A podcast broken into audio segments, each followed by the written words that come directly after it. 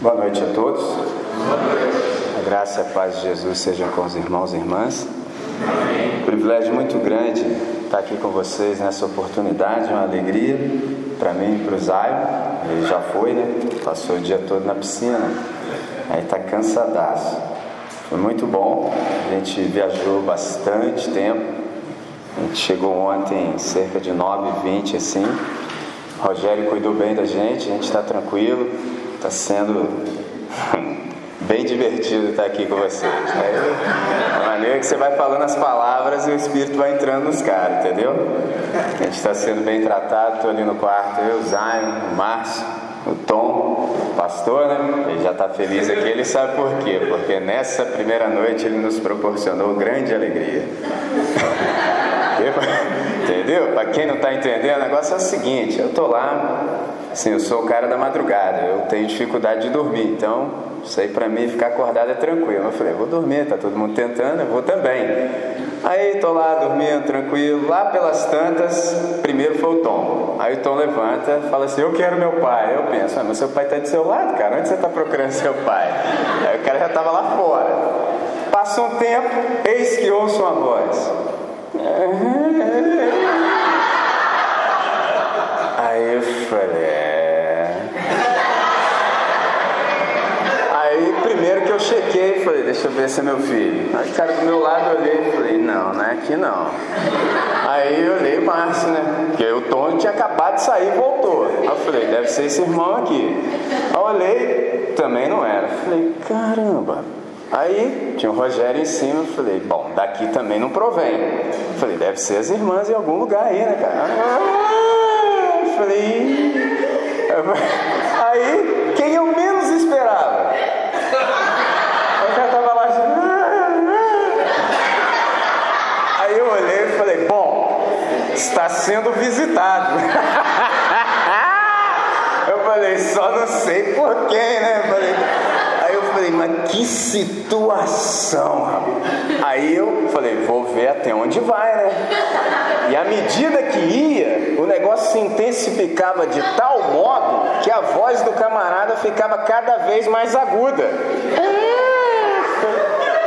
Eu falei, é, rapaz. Aí quando eu pensei, falei assim, bom, quem eu tenho mais intimidade, que já estou mais próximo, é o rapaz aqui em cima. Vou acioná-lo. No que eu pensei, ele já estava lá. Só vi a mãozinha assim. É, chegou a mão né? Tá bem aí, cara? Tranquilo? Não, não, tô bem, tô bem, cara. Nossa, mas era como se eu estivesse côncio, necessitando de que me, me, me chamasse. Falei, oh, só Eu falei, olha essa cena. Aí, né? Falei, bom, agora que tá tudo tranquilo. E aí o Rogério ainda se certificou. Mas você tá bem mesmo? Tá tudo tranquilo? Não, tudo bem? Não, não, tudo bem, tudo bem, cara, tudo, tudo, tudo tranquilo. Aí, né, o camarada me vira pro canto e solta só essa. Entendeu? Isso ele confessou depois. E eu também, lógico, né? Falei, eu penso, mas que, que é isso? Mas isso é a primeira noite. Será que vai ser sempre nessa pegada aí? Nesse modelo aí? Não é não? Eu falei, é, já pensou, rapaz? Você sabe. Agora foi engraçado. Falei, caramba, viajei esse tempo todo. Mas é isso. Prazer estar com vocês, uma alegria. Estamos eu e Zion.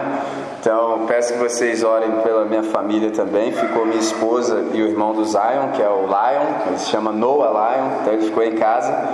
Ah, Para nós está sendo uma experiência pedagógica também, porque às vezes o Zion vai comigo, mas sempre a gente vai e volta.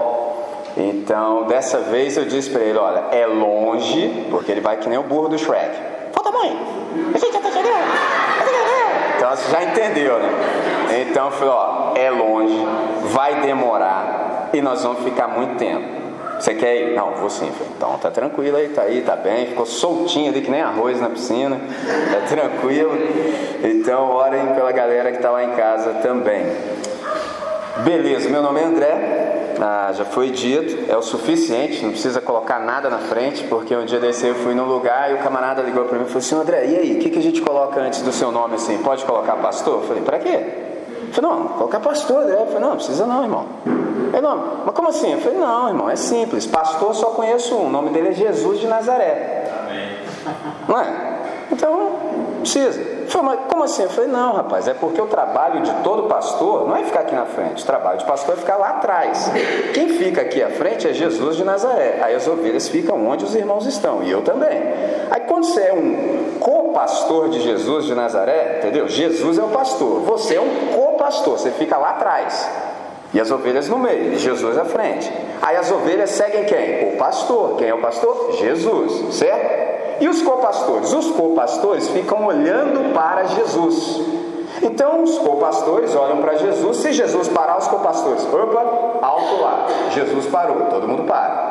Vamos avançar porque Jesus avançou. Esse é o trabalho, viu como é que é simples? Aí o cara ficou, oh. Então posso colocar missionário? Eu falei, também não precisa não, irmão, é redundância.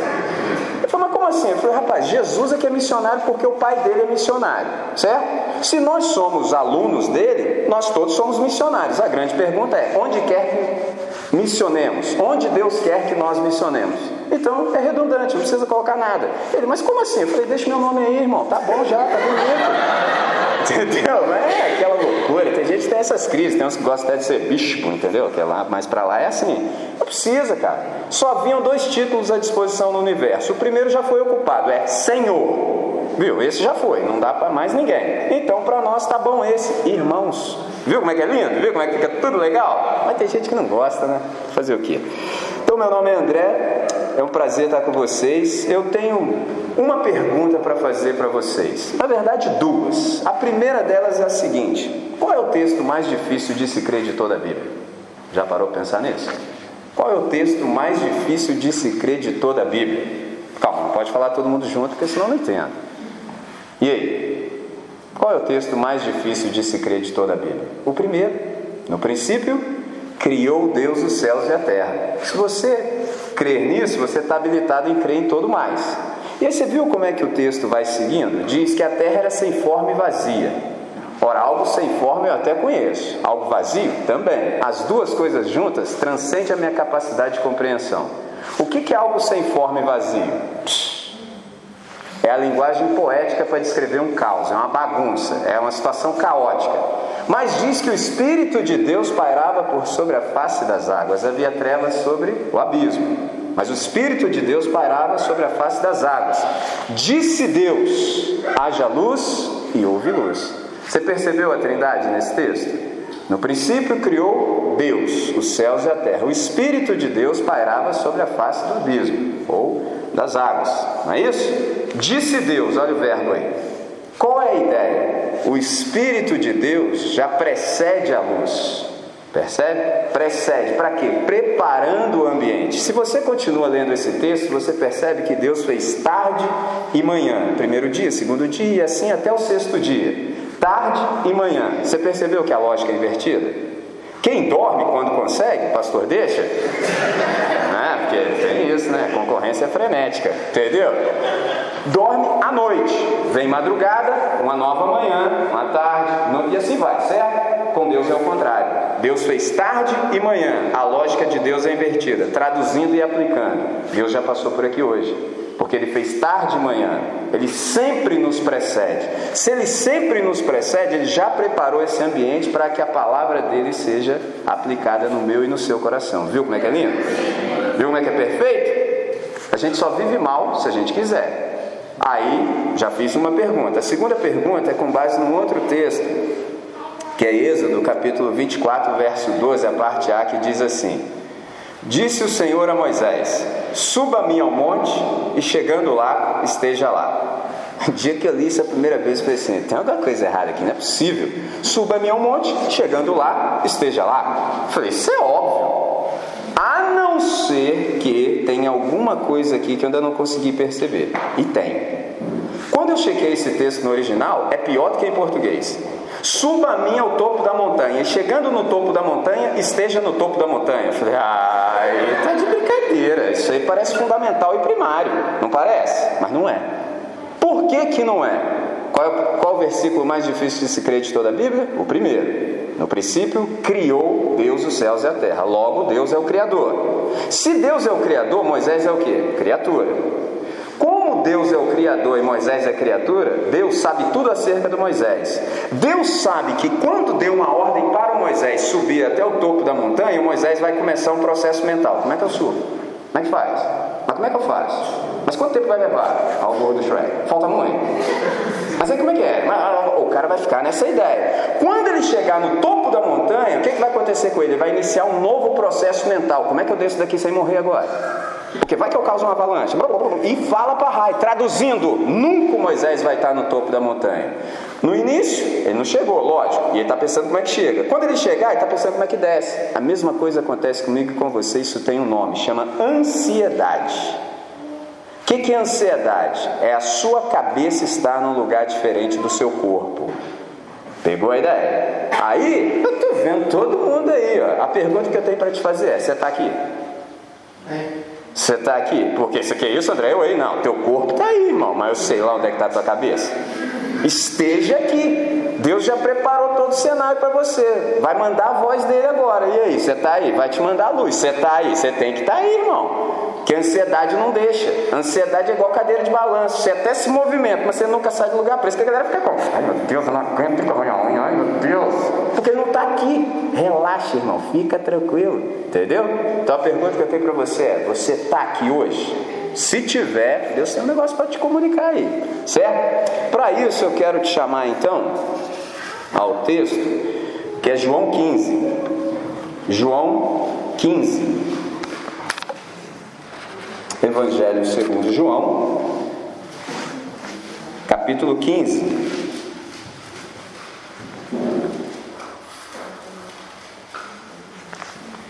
Diz assim: Eu sou a videira verdadeira, e meu pai é o agricultor. Todo ramo que estando em mim não der fruto, ele o corta. E todo que dá fruto, limpa, para que produza mais fruto ainda. Vós já estáis limpos pela palavra que vos tenho falado. Permanecei em mim e eu permanecerei em vós. Como não pode o ramo produzir fruto de si mesmo se não permanecer na videira, assim nem vós o podeis dar se não permanecerdes em mim. Eu sou a videira, vós os ramos. Quem permanece em mim e eu nele, esse dá muito fruto, porque sem mim nada podeis fazer. Se alguém não permanecer em mim, será lançado fora, a semelhança do ramo e secará. E o apanham, lançam no fogo e o queimam. Se permanecerdes em mim e as minhas palavras permanecerem em vós, pedireis o que quiserdes e vos será feito. Nisto é glorificado meu Pai, em que deis muito fruto, e assim vos tornareis meus discípulos. Como o Pai me amou, também eu vos amei. Permanecei no meu amor. Se guardardes os meus mandamentos, permanecereis no meu amor, assim como também eu tenho guardado os mandamentos de meu Pai, e no seu amor permaneço. Tenho-vos dito estas coisas para que o meu gozo esteja em vós e o vosso gozo seja completo.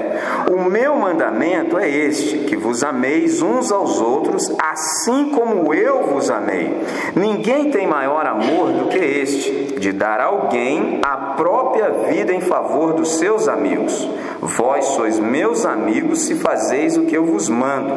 Já não vos chamo servos, porque o servo sabe o que faz o seu senhor, mas tenho-vos chamado amigos, porque tudo quanto ouvi de meu Pai os tenho dado a conhecer. Não fostes vós que escolhestes a mim, pelo contrário eu vos escolhi a vós outros e vos designei para que vades e deis fruto, e o vosso fruto permaneça, a fim de que tudo quanto pedirdes ao Pai em meu nome, ele vos conceda. Isto vos mando, que vos ameis uns aos outros. Vamos falar com Deus? Deus nosso Pai, nós estamos em tua presença reconhecemos que esse é um mérito conquistado por Cristo Jesus na cruz do Calvário. Então nós te damos graças, reverenciamos a tua face e suplicamos, silencia todo ruído interior, de tal modo que ouçamos tão somente a tua voz nesse tempo, para o máximo louvor da Sua glória. Abre o nosso entendimento, Senhor, de modo que ao término dessa exposição, a nossa compreensão seja ainda maior do que é agora, para o máximo louvor da Sua glória. Essa é a nossa oração. Fazemos no nome que é sobre todo nome, o nome de Jesus de Nazaré, hoje e sempre. Amém, Senhor. Amém. Amém. Esse é um texto riquíssimo, extraordinário, e eu tenho algumas ênfases que eu quero dividir com vocês. E parto do pressuposto de que os ouvintes originais de Jesus estavam bastante familiarizados com essa imagem apresentada por Jesus nessa declaração. Você tem que se lembrar que Jesus proferiu esse texto para um grupo de judeus, ali na Palestina do primeiro século, pessoal que está inserido num contexto agropastoril. Então, quando Jesus disse acerca dele ser a videira verdadeira, eles sabiam do que ele estava falando. Videira, eles sabiam. E quando ele falou, eu sou a videira verdadeira, aí a chapa começou a esquentar. Percebe? Porque ele não disse que eu sou a videira, ele disse que eu sou a videira verdadeira. Deixa eu aproveitar e te dizer uma coisa: é igual a igreja. Igreja não é uma palavra sagrada. Igreja quer dizer uma assembleia. Tem um montão de igreja no planeta. Por exemplo, lá onde eu moro tem a igreja do Flamengo, tem do Vasco, tem do Fluminense. A diferença é que Jesus falou assim: Eu edificarei a minha igreja. Aí você fala, ah, então da minha igreja cuido eu. Percebe? Então, videira tem um montão. Agora, verdadeira, ele já disse quem é. Percebe? Então, quando ele falou isso, o pessoal teve mais atenção ainda no que ele estava dizendo, porque eles conheciam a ilustração.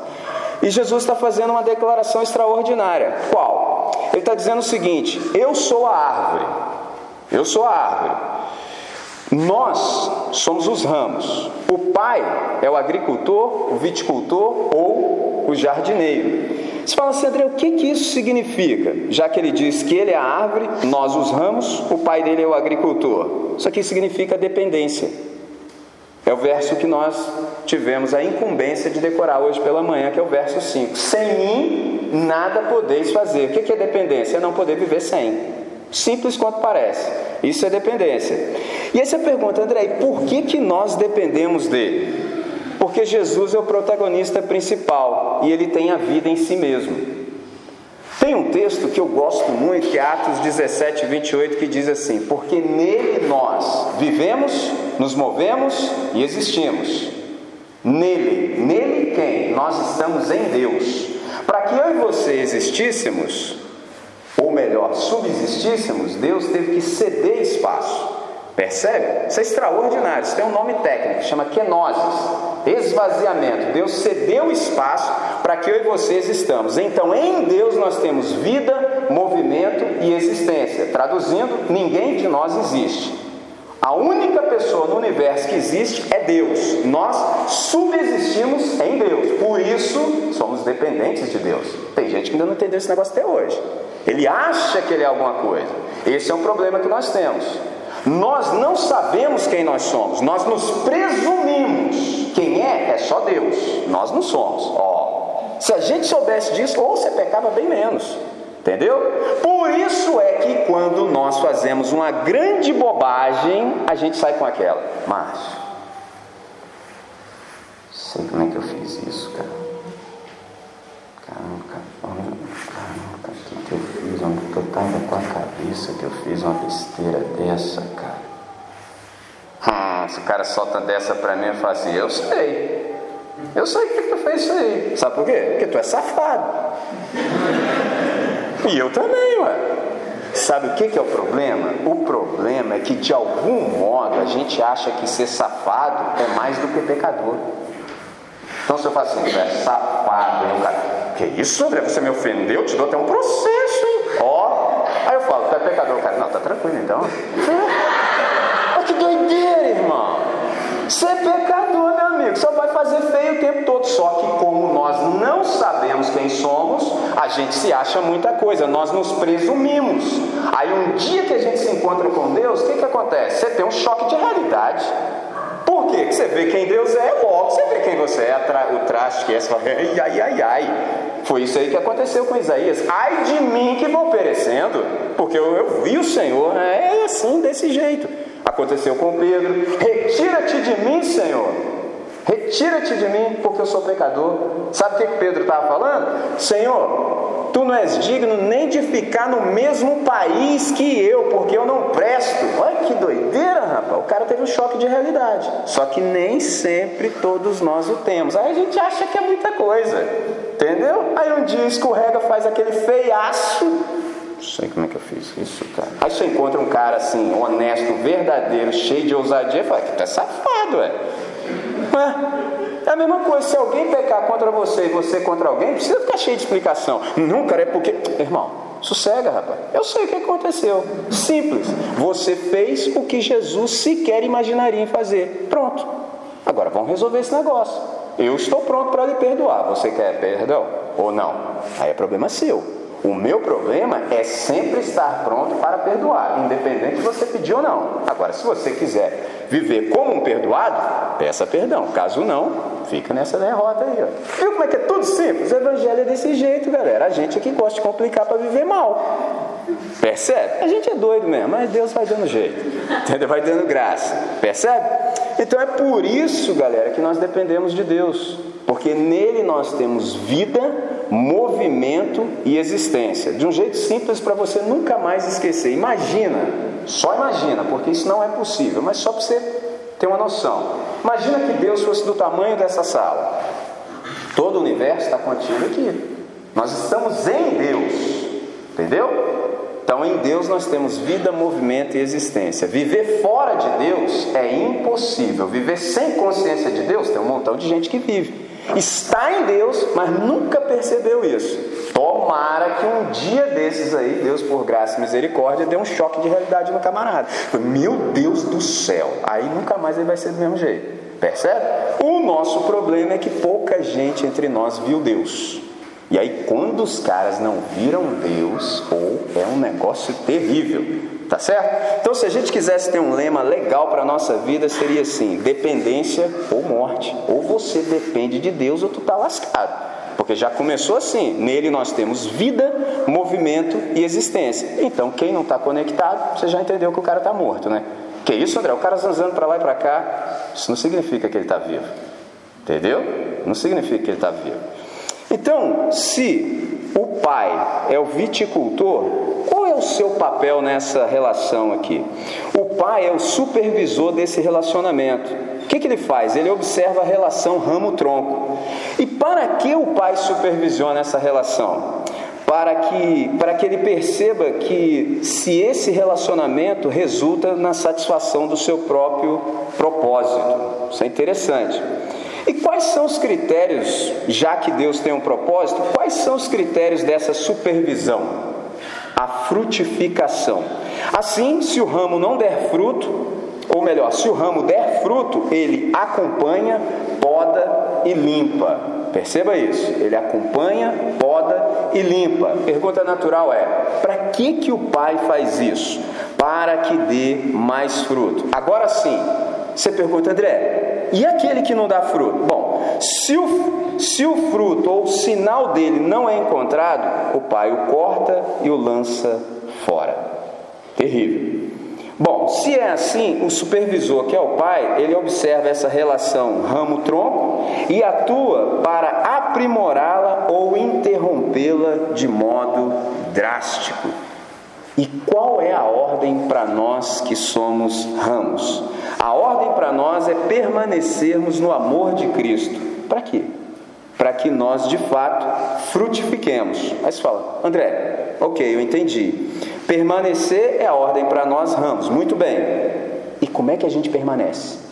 É a grande pergunta. Já que é assim, como é que a gente permanece? O verso 10 responde: Se guardardes os meus mandamentos, olha a resposta aí, permanecereis no meu amor.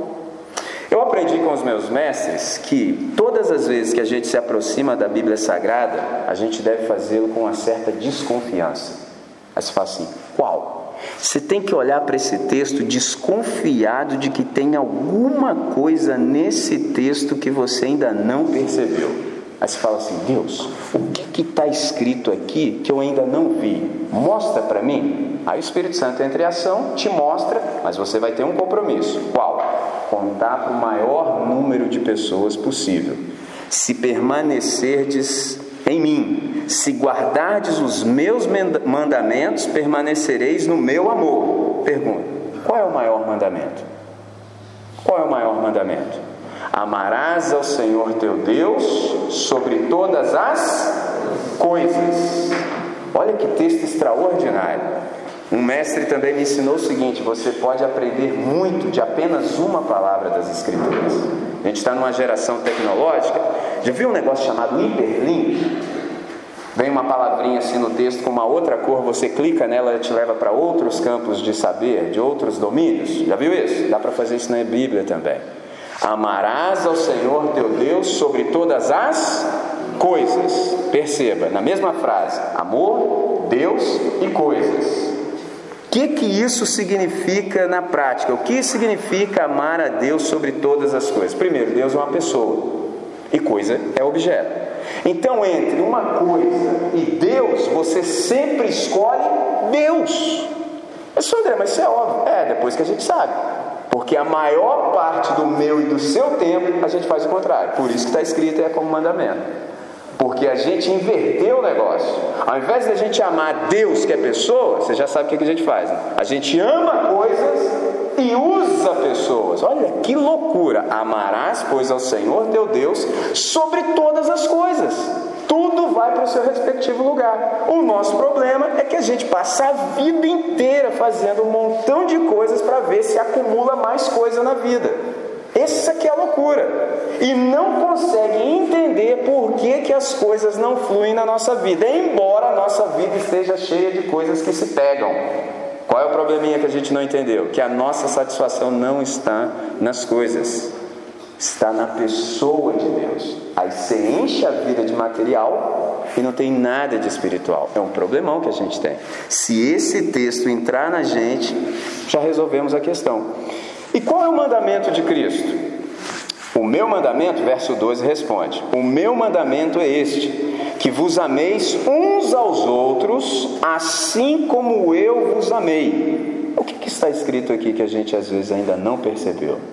Note, o meu mandamento é este: que vos ameis uns aos outros, assim como eu vos amei. O que está escrito aqui que a gente não percebeu? Que mudou tudo. Assim como eu vos amei. Mudou o paradigma, mudou o parâmetro, mudou o referencial. Por quê? Jesus uma vez disse assim: Vocês ouviram o que foi dito pelos antigos. Eu, porém, vos digo: Ô oh, rapaz, se fazer um negócio desse em Israel é a maior loucura. O que, que Jesus estava dizendo para quem estava ouvindo? Vocês, quando leram Moisés, vocês leram errado. Eu, quando disse o que disse para Moisés, não foi do jeito que vocês estão interpretando. Por isso, eu vos digo. Pô, os caras mataram o cara. Entendeu? Com que autoridade você faz isso? Ué, eu sou Deus. É lógico. Mas a cegueira é tamanha que às vezes os caras não percebem. Amarás, vocês se amarão uns aos outros, assim como eu vos amei. Que está escrito aqui que a gente precisa perceber? Que toda a Bíblia deve ser interpretada a partir da figura de Cristo. O que ele disser é. Se não for parecido com ele, está fadado, já era, já passou. Simples quanto parece. Por uma razão. A Bíblia tem duas partes. Já percebeu isso? Tem Antigo Testamento e o Novo Testamento, certo? Certo. Você entende melhor a primeira parte se você tiver entendido perfeitamente a segunda. Captou? Se você entender o Novo Testamento, você vai entender a primeira parte. Se você não entender o Novo Testamento, você nunca vai entender a primeira parte vai viver mal. Percebe? Sobretudo se você ficar ouvindo pregador de televisão. Aí que você vai viver mal mesmo. É, tá vendo como é que o Espírito já entrou na galera aí? Aí que tu vai viver mal, por uma razão óbvia. Muito do que está sendo dito na primeira parte não se aplica a mim e a você. Por quê? Quem aqui é judeu e judia? Ninguém, né? Então já foi. Certo? Nós somos do lado de cá. Se nós somos do lado de cá, as palavras para nós são outras. Você nunca percebeu que os televangelistas, assim, para embasar aquela loucura que eles dizem como discurso, Eles sempre usam o Antigo Testamento. Você nunca percebeu isso? Você nunca percebeu? Mas você nunca percebeu também que eles nunca passam o Antigo Testamento pela cruz de Cristo? Você nunca percebeu? Porque não dá para fazer isso. As bênçãos de Israel tinham que ser materiais. Por quê? Porque eles eram um povo, uma nação e eles precisavam de uma terra. Então eles precisavam ficar naquela terra. Certo? Certo. Qual era o propósito de Deus com Israel? Deus precisava de um povo, de uma nação, de uma cultura, de uma língua, simplesmente por uma razão: para que uma criança nascesse. Só isso. Que criança é essa? Jesus de Nazaré. Deus conseguiu fazer isso? Conseguiu. Então já foi. Percebe? Já foi. Qual é o propósito de Deus no Antigo Testamento? Deus tinha um propósito na história para o bem da humanidade. Qual era o propósito de Deus? Meu filho precisa nascer para fazer bem para a humanidade. Certo, certo, já nasceu. Já fez tudo que tinha que fazer. Por isso que nós estamos até celebrando Páscoa. Com sentido em Jesus de Nazaré. Certo, certo. Ok, já foi. E nós agora que somos do Novo Testamento? Agora inverteu. Deus tem um propósito na humanidade para o bem da história. Por quê? Para que a história não termine em maldição. Qual é o nosso propósito agora? É ficar aqui no Brasil? De jeito nenhum, nós somos missionários. O nosso propósito agora é ir por todo mundo e levar essa boa notícia dessa criança que nasceu, foi à cruz, morreu, ressuscitou o terceiro dia, ascendeu aos céus. Olha que lindo! Agora, se tu ficar carregado de coisas materiais que se pegam, você vai ficar agarrado nesse troço aí. Você nunca vai por toda a terra. Pegou a ideia? Viu como é que é simples? Que dia que você vai ouvir um televangelista falando isso? Ele nunca, ele não é doido para dar um tiro no pé. Se ele fala um negócio desse, ele fala, ih rapaz, fiz feio. Então ele vai manter o discurso dele no Antigo Testamento. Então, se você compreender o Novo Testamento, nunca você vai ser enganado na sua vida. Todos os textos do Antigo Testamento você vai passar pela cruz do Calvário. O que Jesus disser sobre aquele texto, você vai falar, é isso aí mesmo. Ouviste o que foi dito pelos antigos. Eu, vos digo o que ele disser é fato. Percebe? Nunca você vai ver o televangelista falando um negócio desse. Jamais, ele não é doido. Porque se ele falar isso, ele se converte. Entendeu? É simples. Então o que, que mudou? Mudou a nossa maneira de pensar. Mudou. Assim como eu, só essa parte, mudou a nossa maneira de pensar, mudou a nossa maneira de ver, mudou a nossa maneira de nos relacionarmos com a criação, assim como eu. Então a questão é: como é que Jesus vê todas as coisas? Como é que ele vê? Como é que Jesus pensa? Como é que Jesus sente? Como é que Jesus faz? Ele é o nosso modelo. Amarás ao Senhor teu Deus acima de todas as coisas. Como é que era antigamente? E o teu próximo? Como a ti mesmo. Esse é o problema. Você e eu éramos o referencial. Amarás ao teu próximo como a ti mesmo. Mas Jesus veio e mudou tudo. O que, que ele mudou? Vocês se amarão como eu vos amei. Aí você fala, hum, porque você já entendeu onde vai isso. Olha o nível de comprometimento. Como é que Jesus de Nazaré ama a mim e a você? Com que nível de comprometimento? A ponto de dar a vida e a cruz. Meu Deus do céu. Porque se você não se amar, você vai amar quem? Mas quando o padrão muda e você foca em Jesus, você fala: Meu Deus. Então é assim: é. Se for necessário, eu dou a vida pelo irmão. Exatamente isso que ele está falando. Vocês se amarão uns aos outros assim como eu vos amei. Isso é extraordinário. O que está sendo dito aqui? Permanecer em Jesus é um relacionamento vertical e só acontece se nós formos bem-sucedidos no relacionamento horizontal, percebe? Se nós estivermos bem nessa frequência aqui, a coisa flui. E qual é o relacionamento vertical se não nos amarmos uns aos outros? O que, que isso significa? Quanto mais nós estivermos na comunidade, mais nós estamos no Senhor.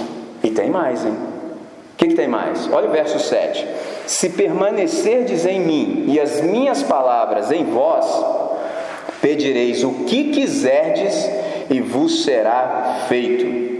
Aí você pergunta assim, André, já que essa questão de permanecer é algo tão importante, como é que eu posso saber que eu permaneço nele? A resposta já está no texto. Vocês estão em mim, vocês estão limpos pela palavra que permanece no coração de vocês. E aí você se pergunta, André, e como é que as palavras do Senhor permanecem em nós? Como é que faz isso? Aí você começa a maquinar, você fala assim: será que eu vou ter então, para que a palavra do Senhor permaneça em mim, será que eu vou ter que decorar a Bíblia inteira? Quem aqui assistiu o livro de Eli? Oh, boa! Lembra? O personagem do Denzel Washington, o que, que ele fez? Decorou tudo, tudo, tudo, tudo. Aí você fala, André, será que eu vou ter que fazer isso? Você começa a pensar, ou então você fala assim, André, será que eu vou ter que é, seguir aquela recomendação do Paulo? Quando ele diz assim, falando entre vós em salmos. Olha que interessante. Para para pensar no que o Paulo diz. Quando você fala, é mesmo, hein? Então, quando eu me encontrar, por exemplo, pastor, bom dia, do Senhor é a terra, o mundo é a sua plenitude, e aqueles que nele habitam, ele responde: O Senhor é meu pastor. Isso aí, que doideiro, é porque está escrito, falando entre vós em salmos. Esse negócio não ia acabar o dia nunca, né? Não acabar jamais. Será que é isso? Não. Só André, poxa, mas decorar a Bíblia é tudo é maneiraço, ou é bom, joia. Falar em salmos é melhor ainda. Mas é isso? Não, não é isso. Se não é isso, o que, que é? É muito mais profundo do que isso. Pessoal, se é mais profundo do que isso, o que é de fato? Lembra do Salmo número 1, verso 2, que diz assim: Antes o seu prazer está na lei do Senhor, e na sua lei medita dia e noite. Ó, observe, o seu prazer, primeira coisa que não pode faltar, é prazeroso esse negócio de nós nos relacionarmos com Deus. Eu sei que num montão de lugar não é, mas é, deveria ser e pode ser. O seu prazer está na lei do Senhor e na sua lei medita dia e noite. O que, que isso significa? Já viu quando você era do mal, você ficava maquinando para o mal? Lembra quando você não dormia se você não fizesse o mal para alguém? Então agora é o contrário. Agora mudou o paradigma. Mudou a maneira de você ver o mundo, ou seja, a sua cosmovisão mudou, mudou seus sentimentos, mudou seu ponto de vista, agora você enxerga todas as coisas por um novo prisma, por uma nova perspectiva. Qual? A de Deus. Então, quando a palavra de Deus entra em você, você fica maquinando o tempo todo como é que eu vou viver a partir dessa compreensão que eu recebi? Como é que eu posso colocar esse negócio em prática? Por isso que você fica dia e noite maquinando para o bem agora. Quais são as oportunidades que Deus vai me dar para colocar esse negócio aqui em prática? Por isso que é muito mais do que ler, é muito mais do que decorar e é muito mais do que recitar. É muito mais, é muito mais profundo. Agora é você perceber como é que Deus trata todas as coisas. Ó, observe que eu disse Deus. Aí eu tenho que te fazer uma pergunta: quem é Jesus de Nazaré para você? Pessoal, André, por quê? Porque em Jesus de Nazaré nós vemos Deus como ele é e o ser humano como deve ser. Está pegando a ideia? Então, quando você quiser saber como é Deus, você olha para Jesus de Nazaré. Aí você fala, ah, Deus é assim, entendi. Senão vai ser algo abstrato. Você vai ficar, Deus, Deus, Deus, tá, mas e aí? Automaticamente, quando você olha para Jesus, você vai saber como você deve ser uma vez que você está conectado nele. Agora você tem um novo referencial, um novo padrão, um novo parâmetro, um novo paradigma. Então você vai olhar para Jesus e ver como ele faz todas as coisas e na sequência você vai fazer igual. Agora, para você na sequência fazer igual, você tem que orar. Percebe? Você tem que orar. Por quê? O que é orar? Orar é você falar assim: Deus, o que Jesus faria e como faria se estivesse no meu lugar? Por quê? O que Jesus faria, todo camarada que vai à igreja já sabe. Qualquer um. Agora, como Jesus faria, você e eu não sabemos. Percebe? Porque eu disse, como ele faria se estivesse no meu lugar hoje em 2014. Como é que ele vai fazer esse negócio? Pergunta para o pai dele. Fala com o pai dele. E aí você fala assim, André, e o que é orar? Orar é você ter uma audiência com Deus. Às vezes eu e você não fazemos ideia do que é isso. Imagina Deus, Senhor do universo, dando um grande porque agora os meus filhos vão falar comigo.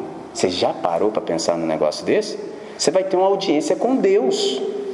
Ele vai dar um grande Fala, Márcio. E o que, que o Márcio vai falar com Deus? Percebe que extraordinário? Orar é falar com quem resolve. E aí eu apareço lá, ah, Senhor, eu estou querendo isso, estou querendo aquilo, estou com a dor de barriga, eu quero que o cara morra. Que isso? Você está falando com quem resolve. O que, que você vai falar com Deus? Senhor, eu estou profundamente interessado na Sua vontade no seu querer. O meu padrão é Jesus de Nazaré. Eu preciso saber como é que Jesus agiria aqui e agora se estivesse no meu lugar.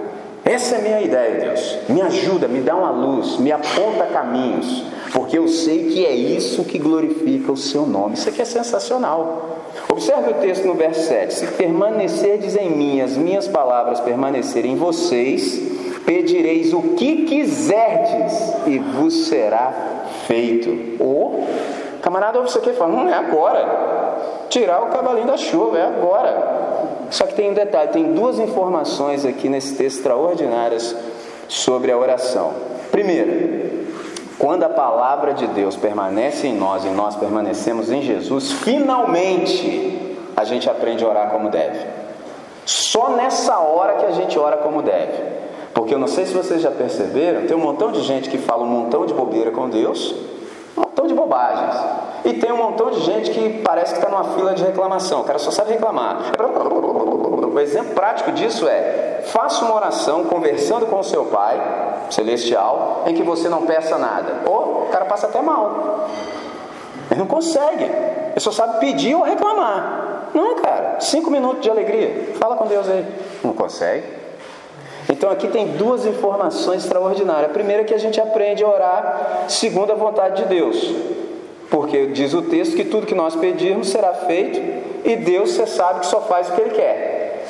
Pensa, você pode falar o que você quiser com Deus, pode, o que você quiser, mas Ele só faz o que Ele quer. E agora?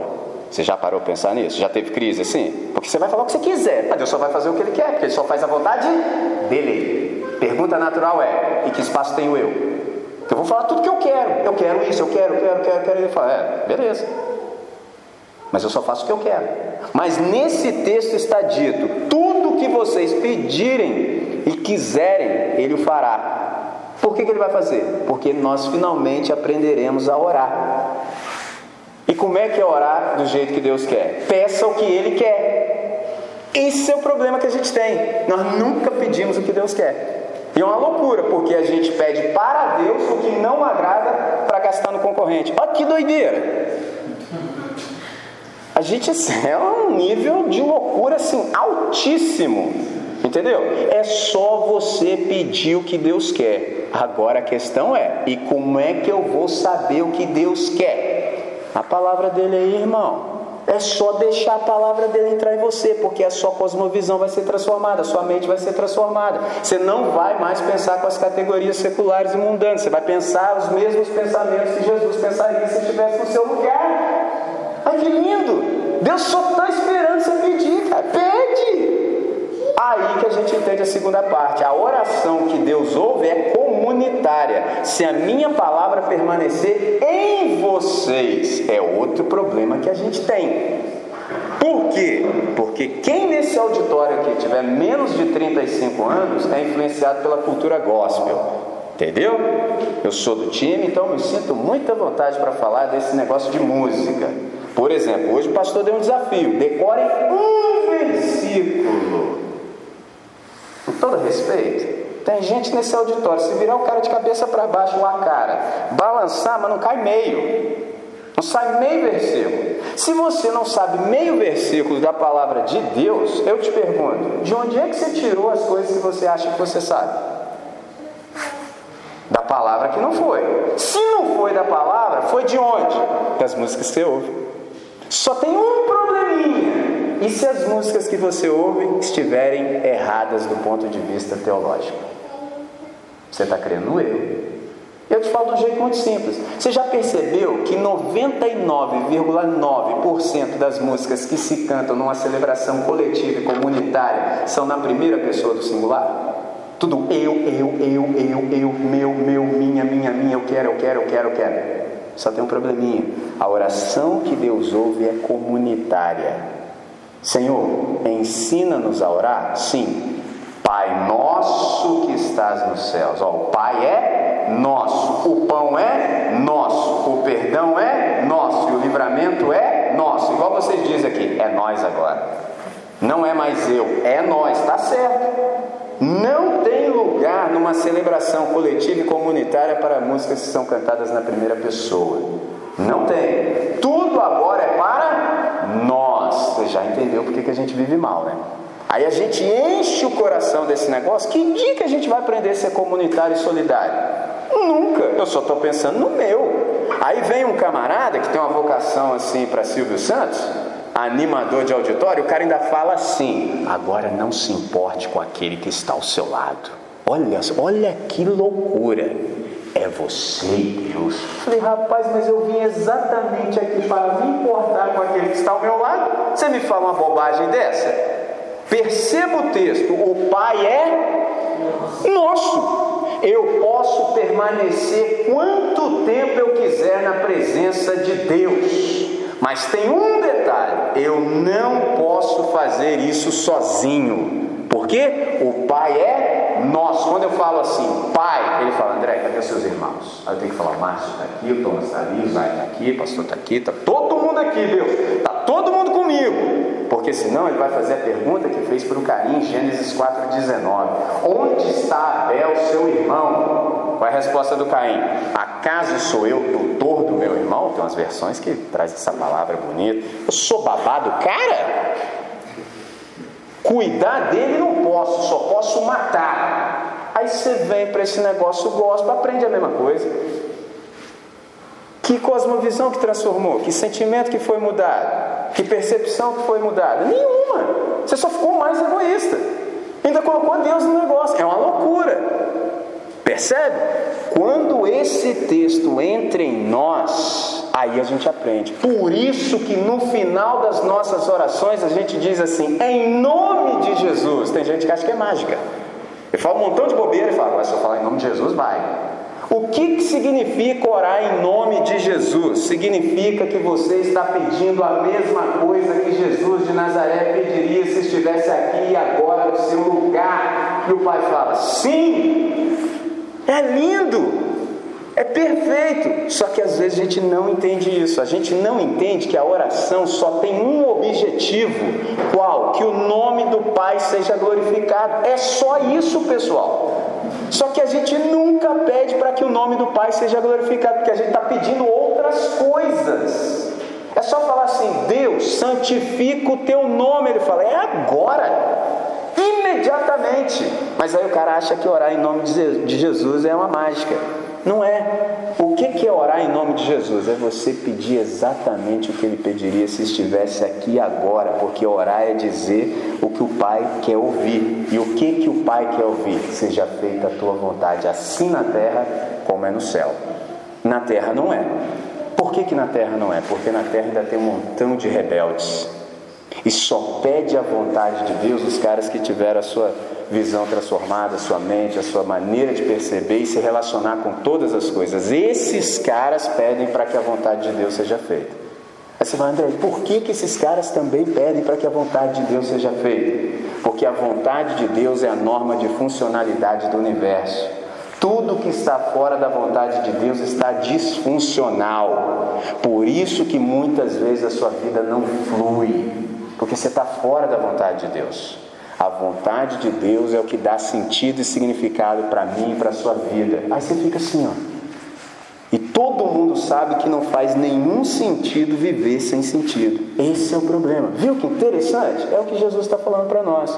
Ele diz assim: Nisto é glorificado o meu Pai. Em que? Em que deis muito fruto. É o verso 8.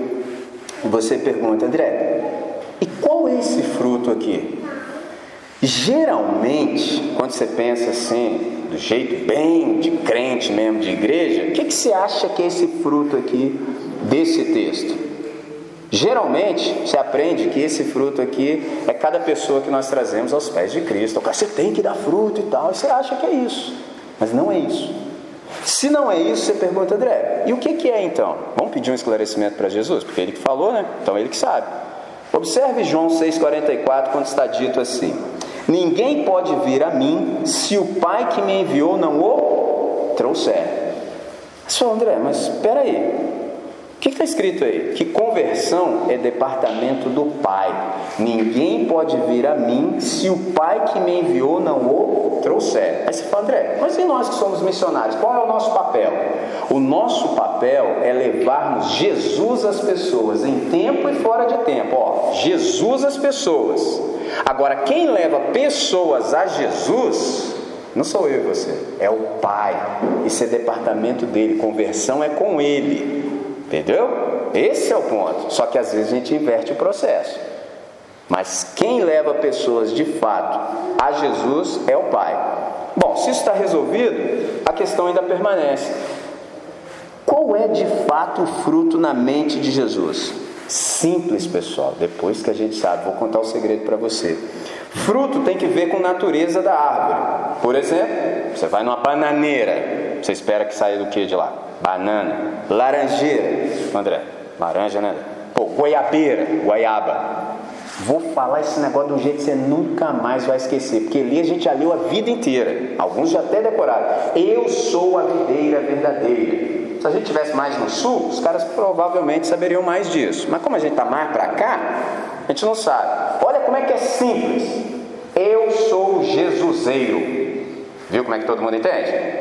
Você tem um Jesuseiro. Se fruto tem que ver com a natureza da árvore, que fruto dará o Jesuseiro? Viu? Óbvio, o fruto é o caráter de Cristo, é a essência do caráter dele sendo manifesta em mim, você que estamos conectados nele, limpos pela palavra dele, permanecendo no seu amor. Olha que lindo, é isso. Então, na verdade, quando você frutifica, as pessoas vão perceber Jesus de Nazaré em você. Esse é o ponto. Só que eu ando assim com os crentes, né, cara? Eu vi os caras inventaram um negócio fácil assim para se safar disso daqui. Eu não sei se aqui rola. Os caras falam assim: André, não olhe para mim. Quer completar a frase? Ó. Não, aí o cara tem que fazer toda uma voz de piedade. Não pode ser assim, seco. André, não olhem para mim. Olhem para Jesus. Aí assim, Deus me deu uma massa encefálica, né? o Espírito Santo está aí, oração. Eu falei assim, mas que papo furado é esse aí, rapaz? Eu falei, mas como é que é? Não olhem para mim, olhem para Jesus. Eu falei, irmão, eu até aceito esse texto aí no que diz respeito à salvação. Isaías 45, 22. Sim, aí eu vou olhar para Jesus. Agora, tirando isso aí, assim, Estou já há um tempo caminhando com ele, assim, eu nunca vi Jesus de Nazaré dando um rolé por aí, andando assim a pé, nunca vi, cara. Você já viu? Não. Falei, que papo furado é esse então? Tu não é discípulo dele? Sou. Você não tem que ser parecido com ele? Sim. E por que você está falando para eu não olhar para você? Não está escrito na minha e na sua Bíblia, sede meus imitadores, assim como eu sou de Cristo? Traduzindo, imitem-me da mesma maneira como eu imito a Cristo? E como é que tu quer sair dessa? Você já leu Hebreus 2,14? Seguir a paz e a santificação sem a qual ninguém verá Deus? Aí os caras da religião torceram o texto. Aí o cara te ameaça. Mas, se você não seguir a paz e a santificação, não verá Deus. É assim que os caras leem o texto, mas é o contrário. Se o Márcio não seguir a paz e a santificação, eu nunca vou ver Deus na vida dele. Onde eu vou ver Deus se não for na vida dele que anda com Deus, está conectado nele? Viu como é que é lindo? É isso que Jesus de Nazaré está dizendo. Ele é a árvore. Nós somos os ramos que estamos enxertados nele. Ele tem a vida em si mesmo. Então, o fruto é o aparecimento do seu caráter em nós com maior intensidade. Qual é o papel do pai nesse negócio? O papel do pai é observar essa relação ramo-tronco. Ele supervisiona. Percebe? Para quê? Exatamente por essa razão aqui, ó, Romanos 8, 29. Olha o que Paulo nos ensina. Aqueles que de antemão conheceu, também os predestinou para serem conforme a imagem de seu filho, a fim de que ele seja o primogênito de muitos irmãos.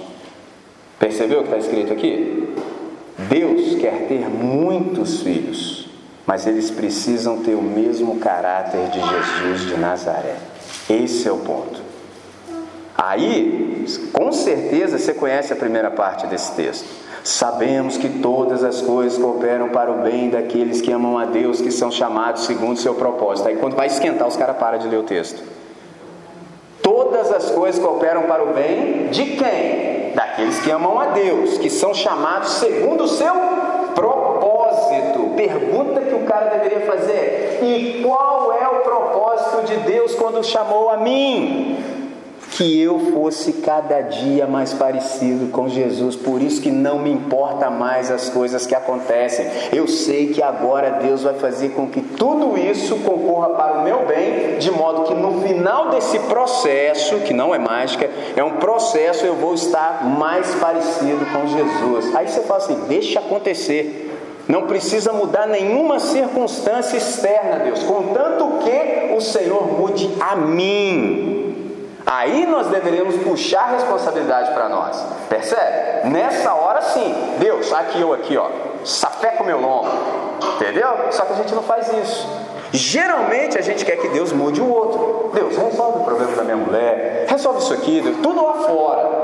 Não, resolve comigo, Deus. Eu estou aqui, só pode fazer de mim o que o Senhor quiser, contanto que no final eu esteja cada dia mais parecido com Jesus de Nazaré, porque eu preciso do caráter dele em mim. Se nós precisamos do caráter dele em nós, que é o caráter de Jesus?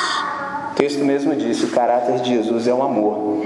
Observe o que, que o Paulo diz em Gálatas 5,22. Ele fala assim: o fruto do Espírito é amor, alegria, paz, paciência, longanimidade, bondade, fidelidade, mansidão e domínio próprio. Agora é interessante que quem sabe das coisas entendeu que melhor seria grafar esse texto com os dois pontos depois do amor.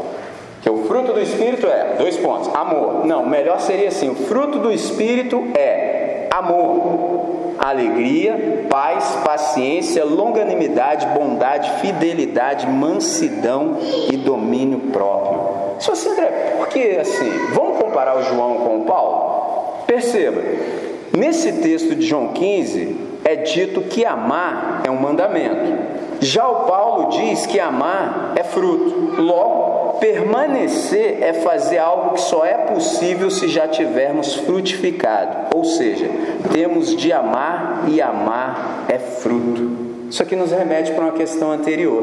Qual? O que que faz com que nós amemos? Quero citar um texto para vocês. 2 Coríntios 3,18 dá a pista. O que que faz com que nós amemos? A adoração. Presta atenção. E todos nós, com o rosto descoberto, contemplando como por espelho a glória do Senhor, somos transformados de glória em glória na Sua própria imagem, como pelo Senhor o Espírito. Pergunta natural: quem é a glória do Senhor? A glória do Senhor é Jesus, porque uma coisa é você ver o Senhor da glória. Outra coisa você vê a glória do Senhor. Quem é a glória do Senhor? A glória do Senhor é Jesus. Então, se a glória do Senhor é Jesus, que é adorar a glória do Senhor? É contemplá-lo. Isso é que é adoração. É observá-lo conforme o Evangelho nos descreve. Como é que o Evangelho mostra Jesus para nós? Isso é adoração. O problema é que a cultura gospel misturou os termos. Entendeu? A gente acha que adoração é uma coisa, louvor é outra, e fica aquela bagunça. Adoração é contemplar a glória do Senhor como por espelho. Aí você sabe que nós contemplamos a glória do Senhor como por espelho quando nós olhamos para essa palavra aqui. Percebe? Quantas vezes você já viu essa ilustração na Bíblia? Que a Bíblia é como se fosse um espelho. Se você olha para um espelho, você olha com uma finalidade. Qual? Se aprontar para depois se mostrar, certo? Alguns fazem com, essa, com esse intuito. Eu já vi aqui no rosto de vocês que alguns não. Alguns falam, é, não tem mais jeito mesmo. Fazer o quê? Pensa que eu não sei, entendeu? Mas basicamente você se olha no espelho para se aprontar para poder se mostrar, certo? Certo. Não é isso que está escrito no texto? Agora, qual é a profundidade? A profundidade desse texto é quando você olha para essa palavra, essa palavra se tornou gente. Eu não sei se você se lembra disso. O Verbo se fez carne e habitou entre nós e vimos a sua glória, como a glória do unigênito do Pai, cheio de graça, cheio de verdade. Essa palavra aí virou gente. Você revestiu de tecidos, músculo, pele, osso, andou entre nós. Olha que lindo. Quando você olha a sua imagem sobreposta, você fala: É, rapaz, não estou legal. Estou legal, não. Eu não estou de acordo com essa imagem.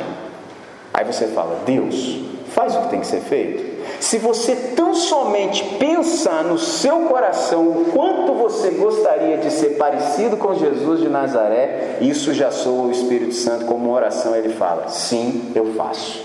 Olha que lindo. Isso é adoração. Adoração, pessoal, não é o que nós cantamos, é o que nós vivemos a partir da compreensão que temos de Deus. Adoração é da boca para dentro, louvor é da boca para fora. Você nunca vai esquecer isso. Adoração se dá aqui, ó, no íntimo.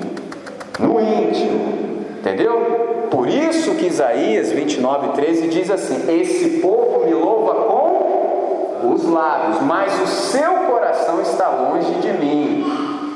Os nossos cânticos é um irromper daquilo que nós apreciamos de Deus. Por isso que quem adora Deus nunca vai precisar de um animador de auditório dizendo para ele o que ele deve ou não fazer no momento de celebração comunitária. O cara já viu Deus. Difícil é parar o cara. Como é que para um cara que viu Deus? Quando o cara vê Deus, a boquinha, a boquinha dele começa, ele não consegue, ele começa a falar das grandezas de Deus, ninguém segura o cara. Agora, quando você não vê Deus, aí precisa de toda aquela aeróbica, aquela coisa toda. Adoração é da boca para dentro, louvor é da boca para fora. Aí os seus lábios irrompem, você não consegue segurar mais. Percebe? Por quê? Louvor, pessoal, não é ação. Louvor é reação. Percebe? Porque você viu Deus. Quando você vê Deus, meu amigo e minha amiga, oh, é uma maravilha. Nunca mais você é o mesmo. Nessa noite, eu espero de fato que o Espírito de Deus nos leve a essa compreensão. Qual? De que Deus procura esse fruto em nós. Qual? Do caráter do filho dele. O resto, pessoal, é só acessório. Você não tem falta de nada. Eu conversava hoje pela tarde com alguns irmãos e irmãs. Eu disse para eles: Eu não vim aqui ser abençoado. Uma vez eu passei na porta de um prédio de igreja, tinha uma placa lá com letras garrafais: Venha buscar a sua bênção. Eu falei: Ei, tô fora. Eu falei: Isso é até legal, mas isso aí não é o Evangelho. O Evangelho não é venha buscar a sua bênção. O Evangelho é venha ser bênção. Porque como eu sou do Evangelho, eu já tenho todas as bênçãos das quais necessito. As minhas bênçãos são espirituais. Efésios 1,3. E eu já as tenho todas. Todas, todas, todas. Então eu venho nesse ambiente para ser bênção. Eu não, eu não preciso mais de nada, eu já tenho tudo que eu preciso. Viu que maravilha? Então agora o meu único interesse na vida é ser cada dia mais parecido com Jesus de Nazaré. É só isso que eu quero. Não preciso de mais nada. Agora, quando você olhar para mim, você vai falar, rapaz, esse menino aí parece. Ou não, né?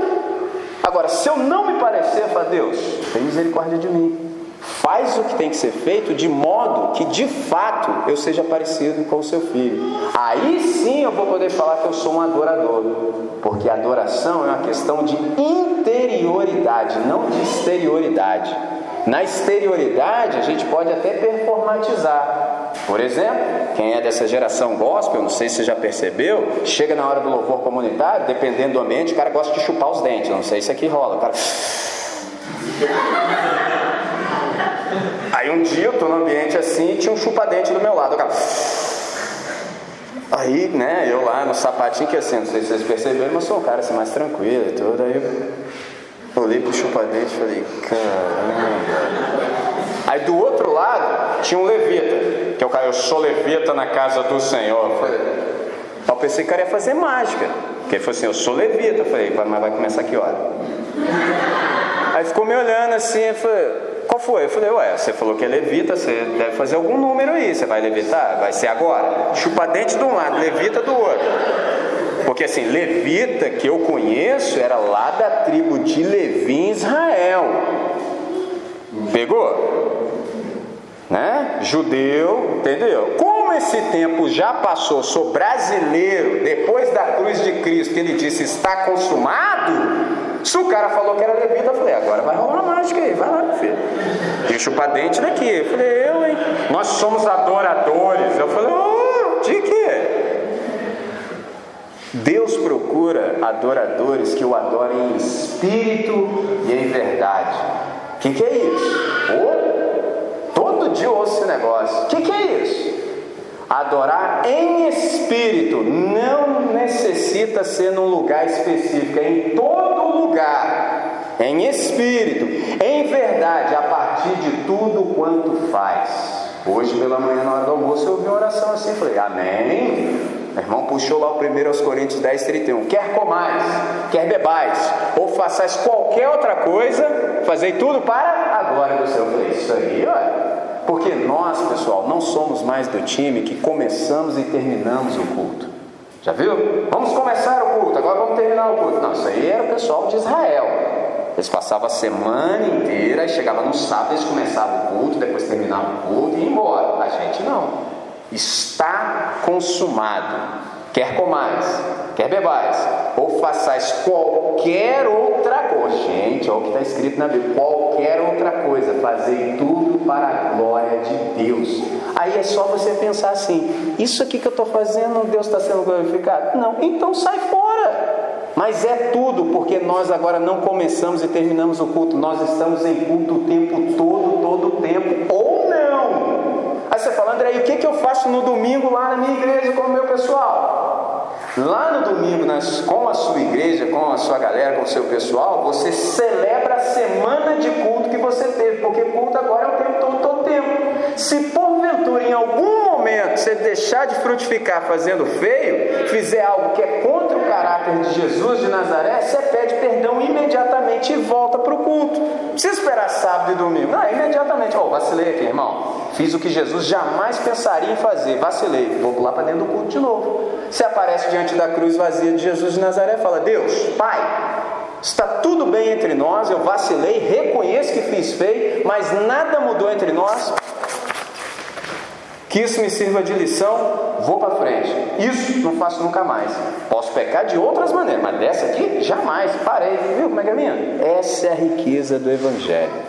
Nessa noite eu espero que o Espírito de Deus de fato nos toque, de modo que a gente não queira outra coisa, senão ser cada dia mais parecido com Jesus de Nazaré de tal modo a gente se ame como Ele nos amou, com esse nível de comprometimento, esse amor sacrificial, se necessário for, a gente dá a vida pelos irmãos, porque isso aqui que gera comunidade, é isso aqui que gera comunhão, percebe? É um desafio que a gente tem. Que desafio? Qual a ênfase dessa noite? Que toda igreja local deveria ser assim. Já pensou? Pessoa, caras falam, rapaz, lá por aqueles lados lá do Carapecuíba tem uns caras bons. Os caras lá vão ao extremo, os caras dão a vida uns pelos outros. Você já parou para pensar que testemunho seria para a sociedade? Você já parou para pensar? Lá para aquelas bandas tem uma galera assim. São muitos não, mas tem. É um desafio que a gente tem nessa noite. Imagina. Que, que esposa teria problemas em estar casada com Jesus de Nazaré? Você teria problema?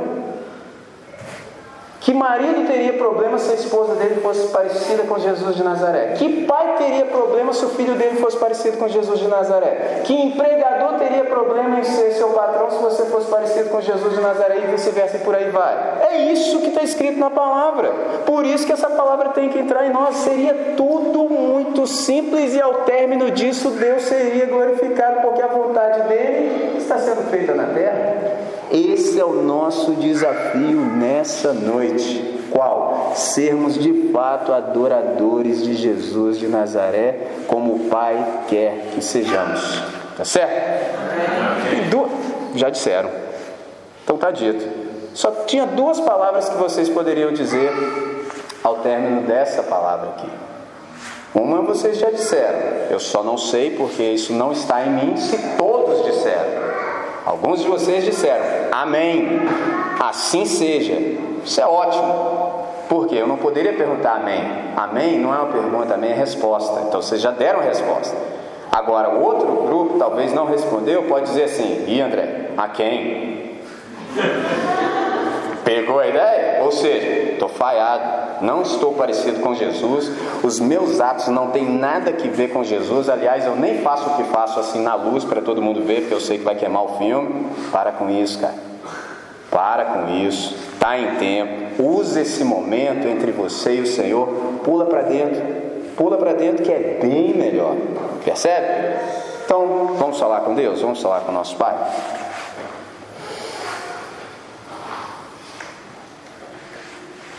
Pai, nós te damos graças por esse tempo, por essa noite, por essa comunhão, por essa exortação, por essa palavra que nos faz tão bem. Obrigado, Senhor, pelos desafios que o Espírito nos traz nessa noite. Pai, como o Senhor nos quer frutificando de tal maneira que venhamos a glorificar o Teu nome, nós suplicamos nessa noite que sejamos de fato adoradores, Pai que sejamos imitadores de Jesus de Nazaré, que cada um de nós, a partir do local onde está inserido, seja o máximo parecido com Jesus, conforme a situação e a circunstância assim o exigir, para que no final, Deus, o teu nome seja exaltado. Pai, nós suplicamos, sonda o nosso coração, prova os nossos pensamentos, Vê se há em nós algum caminho mal que mostre que nós não estamos de acordo com a seiva que recebemos da videira. E transforma-nos, Deus. Guia os nossos passos de tal maneira que o teu nome seja glorificado no final do processo. Para o máximo louvor da sua glória, é a nossa oração em todo o tempo. Amém, Senhor. Amém. Pastor.